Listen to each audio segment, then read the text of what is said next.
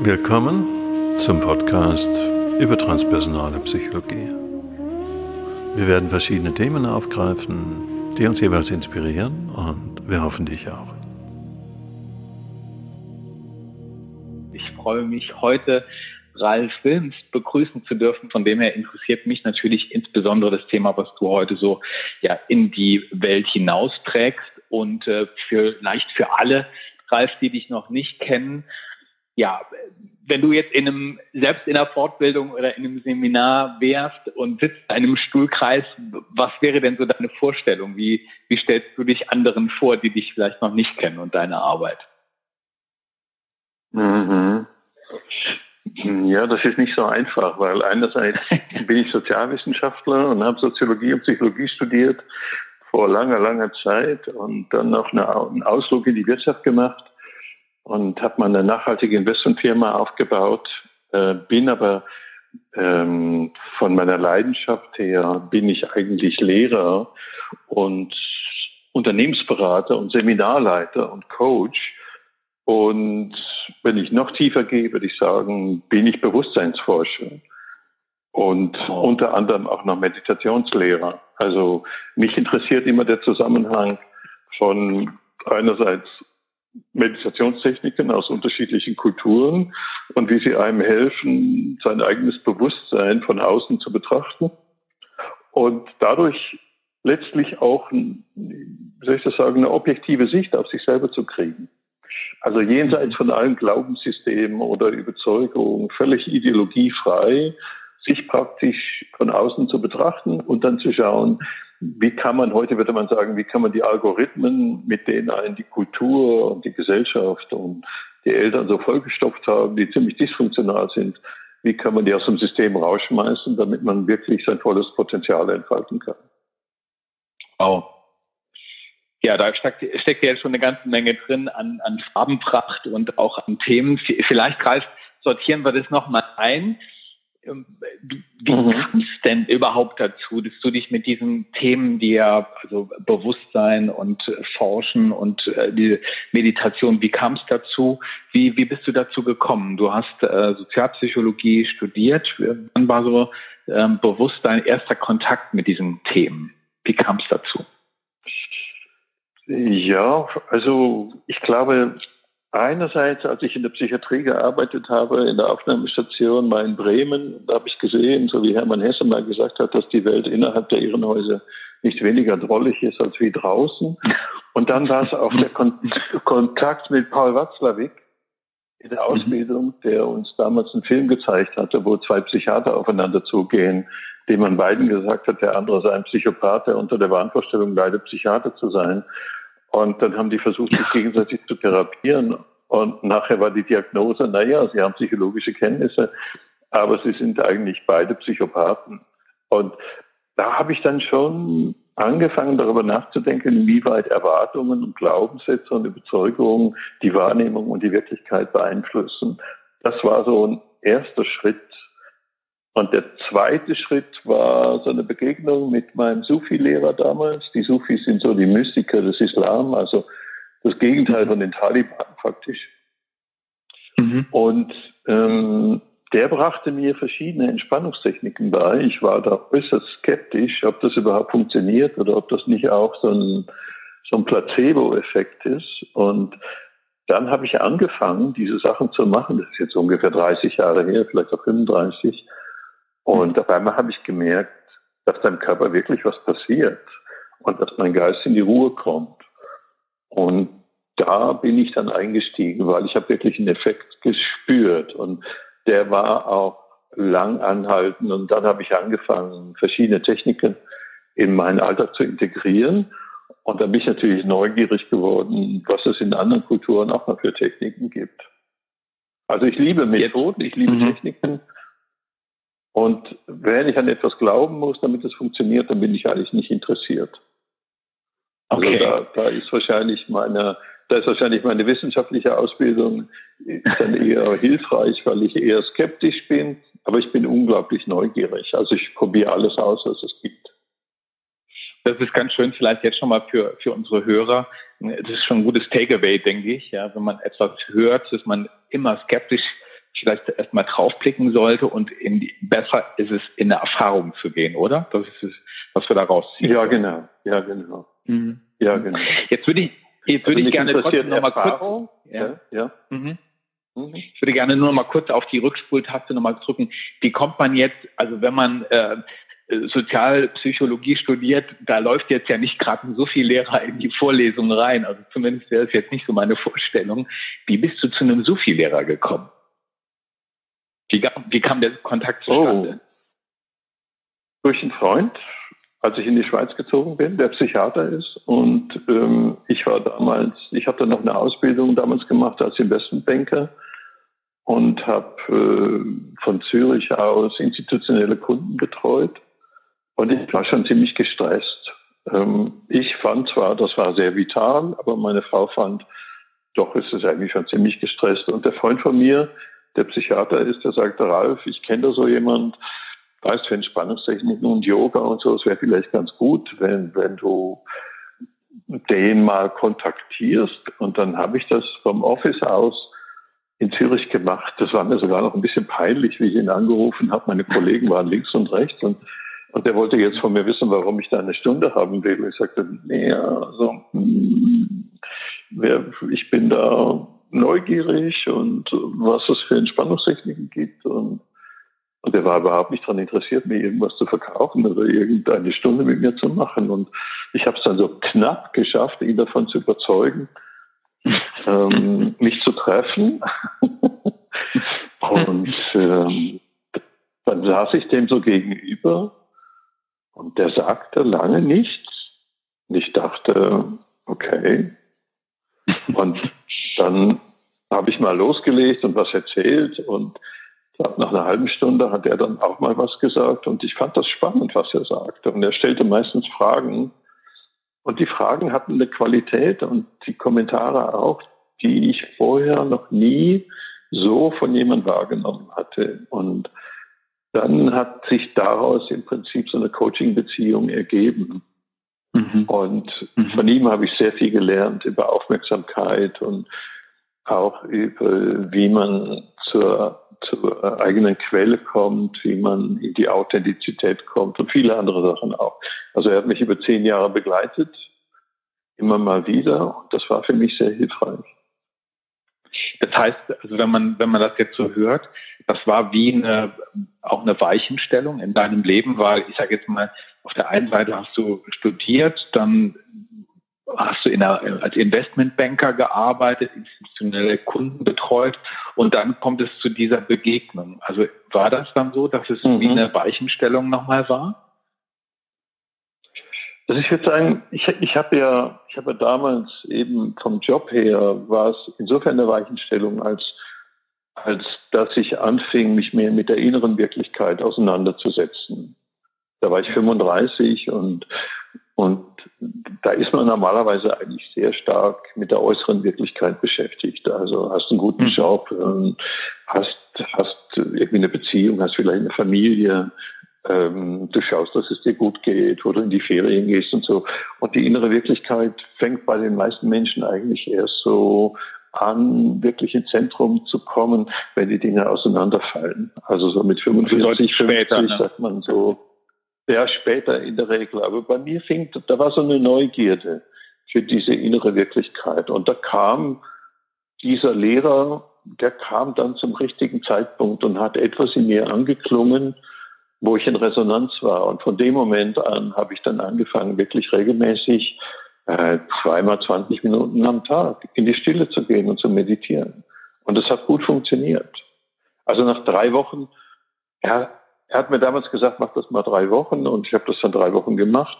Und nach drei Wochen fand ich das unglaublich langweilig und habe aufgehört, ähm, weil da wirklich nichts passiert. Und dann hat meine Frau aber zu mir gesagt, Ralf, ich weiß nicht, was du da machst, aber ich denke, es ist gut, wenn du es weitermachst.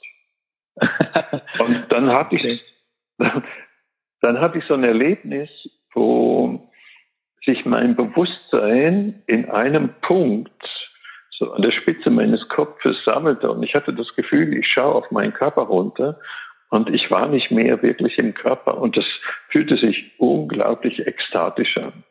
Das war so wie, wow, ich kann mit meinem Bewusstsein in meinem Körper reisen und ich kann eine Perspektive einnehmen, äh, wo, wo sehr viele endorphine Botenstoffe im Körper produziert werden. Also ich habe mich unglaublich wohlgefühlt, während ich vorher noch ähm, wie dachte, okay, jetzt nochmal fünf Minuten, nein, das halte ich nicht aus. Ich war in dem Moment hauptsächlich der Gedanke, hoffentlich hört das nicht auf. Und das Ganze ohne Drogen oder irgendwelche Medikamente, ja. Nein, ohne irgendwelche, ohne irgendwelche Substanzen, ohne irgendwelche Substanzen. Hm. Ich, ich habe einfach nur daran gedacht, hoffentlich hört das nicht auf. Und ähm, äh, mein Körper fühlte sich an wie Stein, als wenn ich in Stein gemeißelt bin. Und mein Bewusstsein war sozusagen außerhalb des Körpers und schaute auf den Körper runter. Und da fand ich, wow, das ist Fahrrad. Das will ich unbedingt. Und das war so mein Ticket. Mhm. Genau. Und das war so mein Ticket überhaupt in das einzusteigen, weil sonst wäre ich in das gar nicht eingestiegen. Mhm. Meine Skepsis ist ja normalerweise verhindert, ja. dass ich da überhaupt reingehe. Ja. Mhm. Und es war ja dann wahrscheinlich auch eine wirkliche Gegenwelt zu dem, was du, ich sage jetzt mal, in dem Job, wenn du in der, äh, in der Bank als Investmentbanker gearbeitet hast, dann war das ja, man könnte ja fast sagen, eine Gegenwelt, oder? Dann zu dem Zeitpunkt in deinem Leben. Ja, aber ich habe das getrennt. Also ich habe meine innere Arbeit zu dem Zeitpunkt nicht mit der äußeren Realität verbunden, sondern ah. eigentlich war es mehr Neugierde. Ja, ja. Mhm. Das war, mhm. also für mich hatte das noch keine Verbindung. Das kam mhm. eigentlich erst später, als ich ähm, feststellte, dass, dass eben mein Kollege sehr erfolgreich war, weil er ein unglaublich gutes Bauchgefühl hatte. Also der wusste genau, wir haben äh, nordamerikanische Aktien verkauft an institutionelle Kunden und der Typ hatte einfach eine Intuition, die sagenhaft war. Also der konnte Aktien kaufen, die kosteten 20 Cent, also so Startups, nordamerikanische mhm. Minenaktien, 20 Cent, 70 Cent, 80 Cent und sie dann für 5 Dollar wieder verkaufen oder für 8 Dollar. Mhm. Aha, also der hatte den Kanal offen von Intuition. Der hatte den Kanal offen und da, und da fing dann für mich, da fing dann für mich die Frage an, kann man das lernen oder nicht? Also kann man etwas wissen? Kann man sich ähm, sozusagen die Zukunft, kann man die Zukunft erahnen, bevor sie sich manifestiert? Mhm. Und das heißt, da fing dann eigentlich die Reise ja. nach der Intuition an. Also, ja. Mhm. mhm. Und das würdest du sagen, dass das ähm, im Grunde, du hast ja immer erwähnt, so die, ähm, die Verbindung zur eigenen Quelle. Ist das für dich so mhm. das Gleiche dann gewesen? Also die, die Quelle, die Intuition, wenn jetzt jemand, der uns jetzt gerade zuhört, davon noch nie etwas gehört hat, wie, wie kannst du es dem erklären, was das ist? Ja, die grundsätzliche Frage ist ja, ob ich etwas wissen kann, was ich eigentlich nicht weiß. Also praktisch, was nicht in meiner Erfahrung abgespeichert ist. Und ich nenne es Cloud-Bewusstsein. Also so in der Cloud, heute ist ja mehr auch die Information, also die wir auch auf dem Rechner haben, also die Daten oder die Musik, die ist ja eigentlich weniger auf dem Rechner abgespeichert als mehr in der Cloud. Und mhm. letztlich ist es mit dem Bewusstsein auch. Also wir sind eigentlich umgeben von einem Energiemeer, könnte man sagen, ein Quantenmeer. Aber das ist nicht nur ein Energiemeer, sondern das ist auch ein Informationsmeer. Und die Frage ist, kann ich, wie gut ist meine Downloadfähigkeit? Und das war interessant, weil mein, mein Lehrer, mein Sufi-Lehrer mir damals ein Buch gab von zwei Ingenieuren, von Willis Harman und Howard Reingold. Und in dem Buch war nichts anderes, als dass sämtliche Erfindungen und Entdeckungen letztlich von Menschen gemacht worden sind, die den Kanal offen hatten, die praktisch eine unglaublich gute Fähigkeit hatten, Informationen aus der Cloud runterzuladen.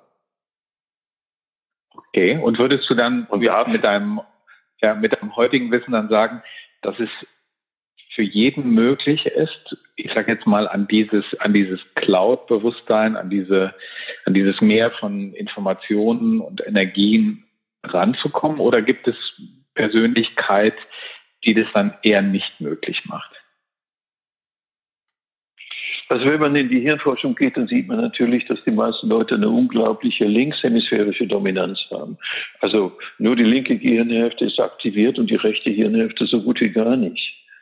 Und mhm. wenn man sich so die aktuelle Hirnforschung anschaut, dann sieht man, naja, also Cloud-Bewusstsein ist ein Stück weit identisch mit der mit der rechten Hirnhälfte oder zumindest kann man sagen, wenn die rechte Hirnhälfte wirklich gut aktiviert ist und mit der linken synchronisiert, dann kriegt man auch automatisch ein Cloud-Bewusstsein. Und das ist das, was ich unterrichte. Also? Das bedeutet also, also grundsätzlich kann jeder, grundsätzlich kann es jeder lernen und üben.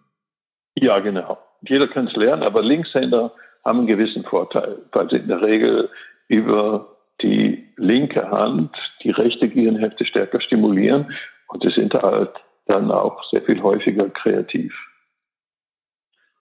Wie würdest du dann mit deiner Erfahrung und mit dem Wissen, was du jetzt über die ganzen Jahrzehnte auch im, im zu Bewusstsein und Meditation und dieser Hemisphärenstimulation gesammelt hast, wie würdest du dann für dich Persönlichkeit eigentlich definieren?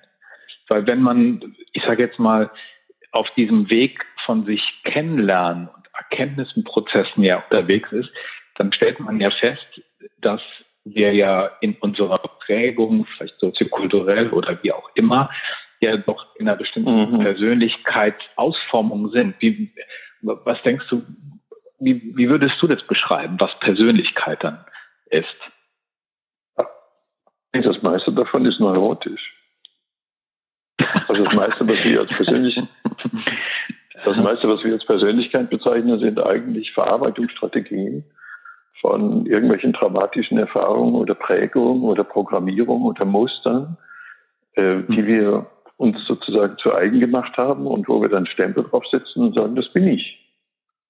Ich bin halt vorsichtig, Klammer auf, ich bin ängstlich oder ähm, ich bin halt äh, ich bin halt sehr stark extrovertiert, also ich bin nach außen gehend, weil äh, dadurch bin ich dauernd beschäftigt und das hilft mir dabei, überhaupt nicht zur Ruhe zu kommen und zu spüren, wo, wo eigentlich meine Defizite sind. Also letztlich, wenn man tiefer schaut, sieht man, dass vieles von dem, was wir so Persönlichkeit nennen, eigentlich Verarbeitungsstrategien sind oder neurotische Verhaltensweisen sind oder eben einfach unbewusst übernommene ähm, Erwartungshaltungen von der Gesellschaft und von den Leuten, die uns geprägt haben.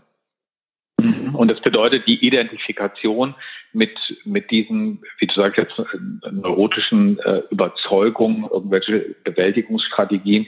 Je, je stärker ich mit dieser, ähm, mit bestimmten Sachen also identifiziert bin, desto schwieriger wird es wahrscheinlich auch, das nochmal von außen zu betrachten, oder? Also das selbst von außen zu betrachten, je stärker ich damit identifiziert bin, oder?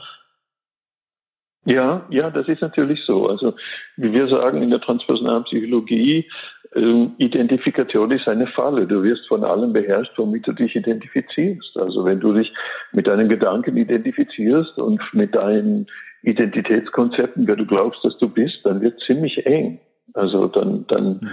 praktisch beharrst du darauf, dass du das bist und dass du so denkst und dass du das glaubst. Und ich nenne das einfach mentales Taliban-Bewusstsein, wenn du das wirklich glaubst, was du denkst. Mhm.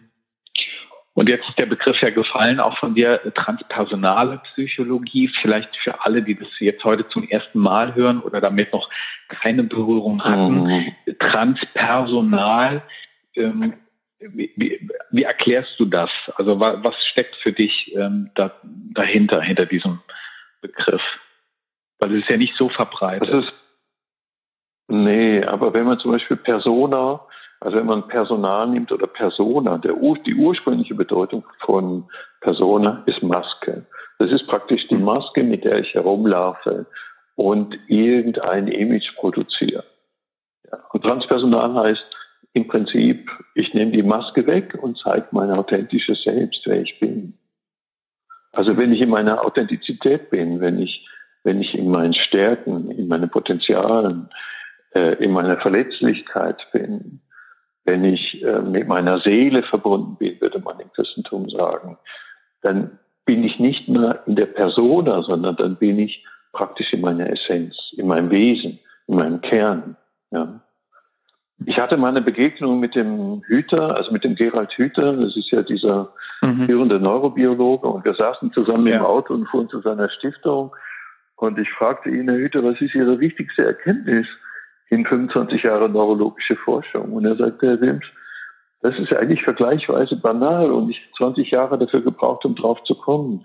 Aber die Erkenntnis ist, wir kommen nicht leer.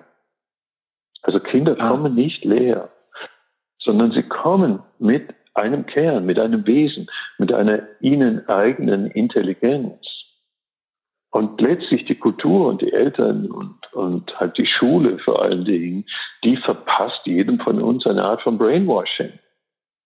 Und wir sind konditioniert, halt die Erwartungen der anderen Leute zu erfüllen. Und wir wissen dann nicht mehr, wer wir sind und was wir wirklich wollen und warum wir eigentlich da sind. Also was die produzieren das dann so weiter ne? und, und genau, produzieren und das dann auch immer und immer wieder weiter, wenn wir nicht die Chance haben, immer wieder, ja. für, für einen Moment das auch mal mitzukriegen, was wir da an Prägemustern einfach so übergestülpt bekommen. Ähm, wenn wir da genau. nicht die Chance haben, das genau. wirklich mal wach zu erkennen. Und das wäre dieses Transpersonale, genau. also mal für, für einen Moment wirklich auch von außen mitzukriegen, was ist gerade in meinem System los und aus welcher, ja, aus welcher Richtung kommt denn das eigentlich, was es da in mir denkt und mhm. äh, habe ich eine Möglichkeit, mhm. genau da, was du gesagt hast, an dieses Cloud-Bewusstsein, dieses höhere Selbst oder an meine Seele dann nochmal anzudocken, um auch wirklich zu spüren, was passt da und was passt da nicht. Ne? Mhm. Genau.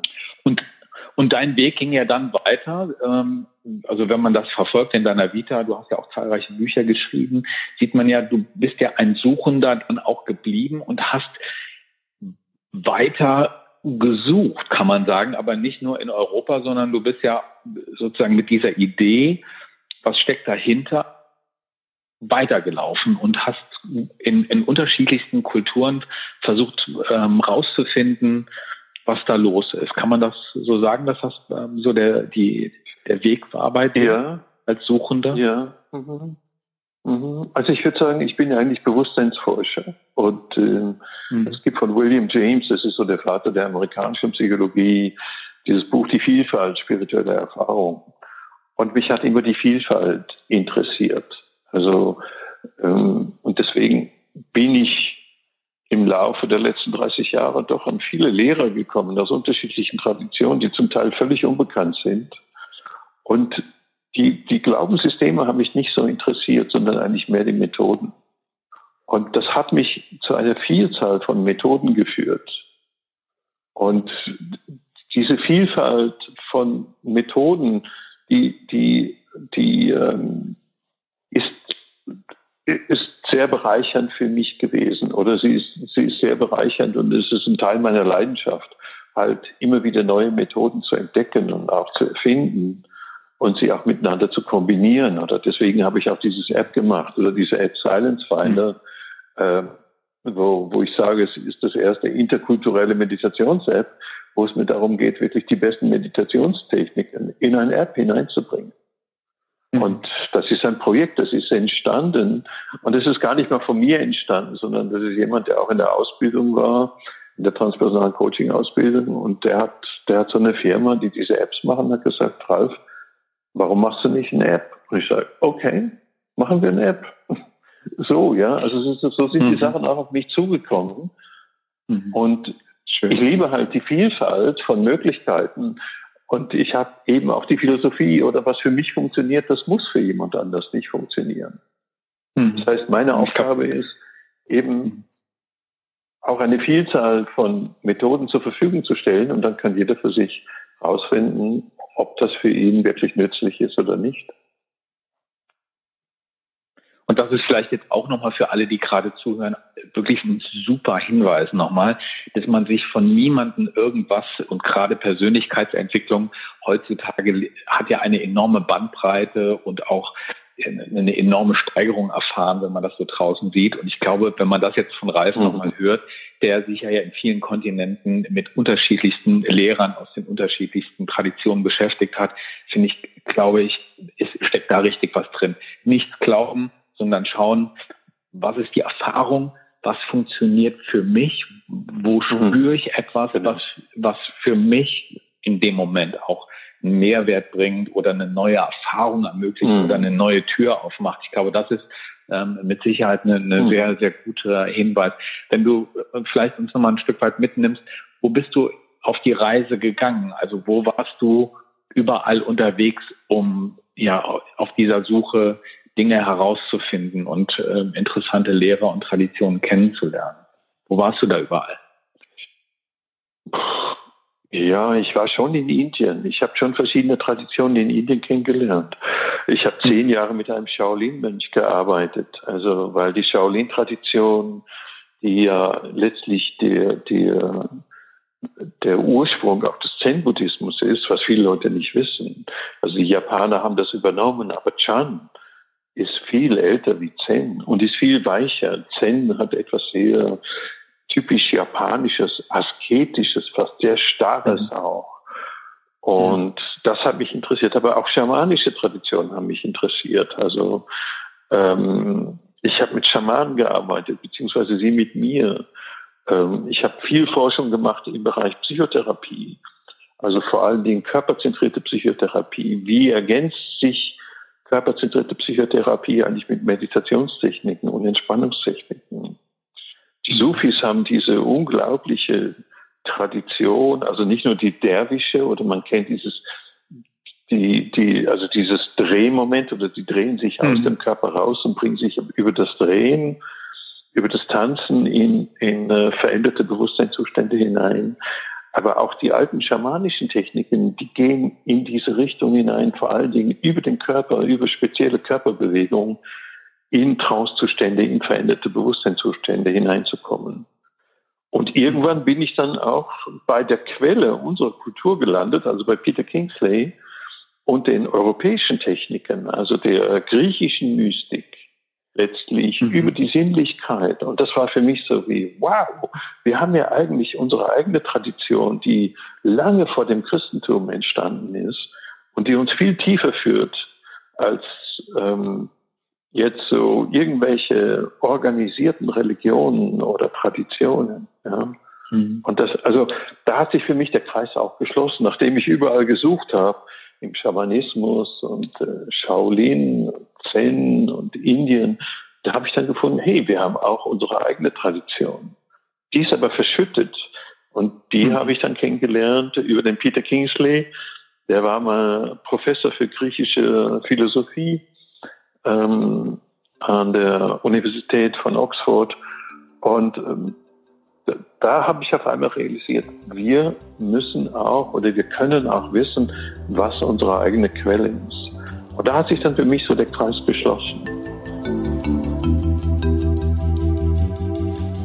Das war der erste Teil unseres Interviews und wenn du neugierig geworden bist und auch vor allem wissen möchtest, was Ralfs Hinweis ist, wie wir Meditation für uns nutzen können in der heutigen Welt und wie man das vor allem auch gut in seinen Alltag integrieren kann und was man davon hat, dann freue ich mich, wenn wir uns gleich wieder hören im zweiten Teil.